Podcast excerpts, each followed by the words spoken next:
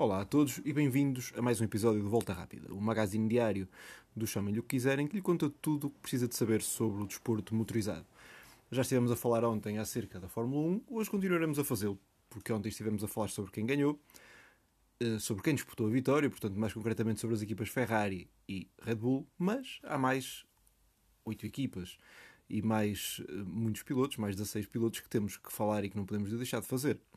Ora, o vencedor dos outros, digamos assim, foi George Russell no Mercedes. É estranho, não é? Dizer que o vencedor dos outros é o Mercedes depois de tantos anos de domínio desse binómio Mercedes-Hamilton e recordar que a Mercedes, mesmo não tendo sido campeã de. não tendo tido um piloto seu a campeão de, de pilotos do ano passado, acabou por ser a campeã de construtores, mas neste caso não parece estar de todo a caminho disso. O carro da Mercedes continua a ter dificuldades, a falta de downforce é evidente quando comparada com outros carros, nomeadamente aqueles que estão à sua frente.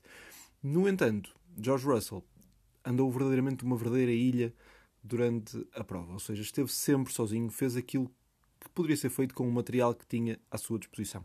Foi muito superior a quem lhe sucedeu, mas também foi bastante inferior a quem ficou à sua frente. Portanto, é este o estado atual da Mercedes, que terá que repensar muito bem no seu carro e terá fazer as mudanças necessárias para que uh, o fosso diminua. O fosso para cima, obviamente não o fosso para baixo, já que as equipas que estão atrás não dormem também. Uh, George Russell que bateu durante o fim de semana Lewis Hamilton e, não é nada fácil fazê-lo. Lewis Hamilton ficou apenas pelo décimo lugar, mas não podemos dizer que foi um décimo lugar propriamente real. Ele tinha tido a sua catastrófica qualificação, no entanto, uh, pelo andar da corrida, tudo indicaria, seja pelo seu andamento, seja pela própria posição, posição que ocupava em pista, que o sexto lugar seria o lugar que lhe estava destinado. No entanto, Hamilton acabou por ver-se prejudicado com a situação de safety car virtual em que a via das boxes estava impedida. Hamilton não entrou enquanto era tempo, não o fez ao contrário de outros pilotos, como por exemplo eh, Kevin Magnussen. No entanto, eh, Lewis Hamilton acabou por então ver-se prejudicado por causa disso, tendo ido bastante na classificação e logrando apenas um décimo lugar, portanto um pontinho para o heptacampeão do mundo, que de certeza que espera que o carro melhore e obviamente que venham também melhores dias, quem sabe, já na Austrália.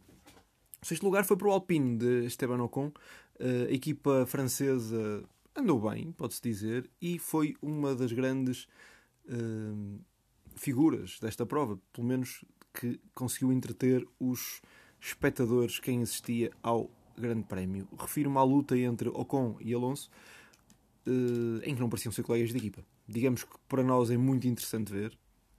Obviamente gostamos de ver aquela luta em pista, em, com alguns momentos de frição e mesmo deixando aquele espaço mínimo para não ir contra o muro. No entanto, isto para qualquer diretor de equipa é de levar as mãos à cabeça, ainda para mais uma equipa como a Alpine que precisa de pontos como de bom para a boca para conquistar os seus objetivos.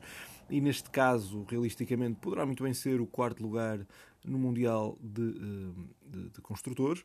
E a verdade é que eh, fazer isto não terá sido de todo o melhor, até porque a determinada, a determinada altura conseguiu-se perceber que os pneus dos pilotos se desgastaram bastante no momento em que se degladiavam algo que poderiam ter evitado uh, se seguissem os dois. No entanto, ainda bem que não evitaram, já que assim tivemos uma luta interessante. E vamos ver se não vamos ter alguma luta de bastidores, porque nos últimos anos temos assistido a um Fernando Alonso muito calmo, muito tranquilo, brincalhão até, muito amigo de Ocon. Ainda recordo há dias quando o Ocon, simpaticamente num vídeo na rede social Instagram, chamou o dinossauro Fernando Alonso e Alonso riu-se e até brincou com ele também por isso.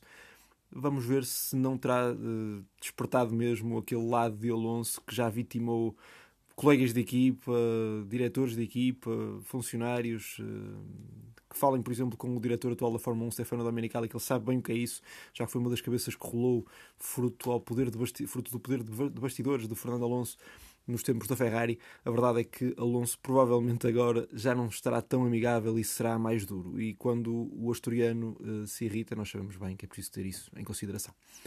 No sétimo lugar uh, ficou uh, Lando Norris. A McLaren continua uh, atrasada para aquilo que dela se esperava. No entanto, pareceu melhor neste fim de semana do que no fim de semana anterior.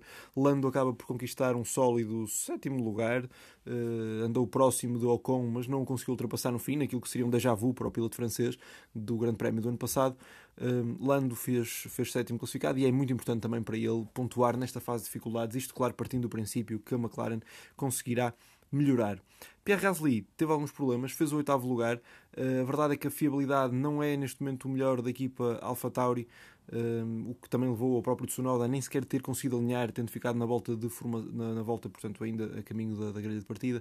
Uh, Pierre Gasly ficou no oitavo lugar, o que reforça um pouco como Lando, é sempre bom pontuar. No entanto, neste caso, a Alpha Tauri parece-me que está um passo à frente da McLaren o que este resultado não diz. Da mesma forma que Kevin Magnussen, que faz nono, o Haas parece ser carro para mais, mas vimos um Magnussen conservador e claramente duas, dois fins de semana seguidos, perante a falta de preparação que ele teve, acabou por uh, mexer, na minha opinião. Magnussen, se estivesse no auge da sua forma, teria provavelmente competido com Ocon mais à frente. No entanto, tal não aconteceu e Magnussen ficou no nono lugar, o que são dois pontos interessantes para a Haas, se pensarmos que eles no ano passado nem isso conseguiram em momento nenhum.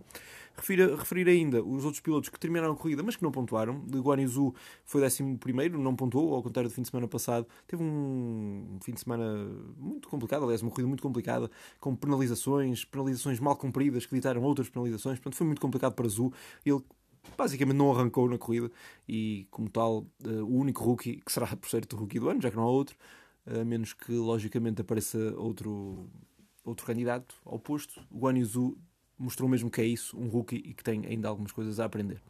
Hulkenberg continuou a fazer aquela que provavelmente será a sua última aparição enquanto substituto de Sebastian Vettel, já que esperamos que o, que o não é Hepta, o Tetra, aliás, campeão do mundo, uh, volte rapidamente. Hulkenberg ficou no 12 lugar e só não ficou em último uh, dos que terminaram a corrida porque Albon e Stroll envolveram-se num acidente, culpa de Albon. Uh, Stroll, obviamente, podia ter dado mais algum espaço, mas ali a ter que culpar alguém teria que ser necessariamente o piloto tailandês. Stroll fica assim em último e de facto é, é, fraco, muito fraco para a equipa Aston Martin. A equipa parece estar aí na direção errada e uh, Lawrence Stroll não é exatamente a pessoa mais paciente do mundo, portanto vamos ver se não rolarão cabeças uh, na marca dos carros verdes. Nada a acrescentar mais por hoje. Ficamos então por aqui nesta análise de hoje do programa Volta Rápida. Obrigado por terem estado connosco e até amanhã.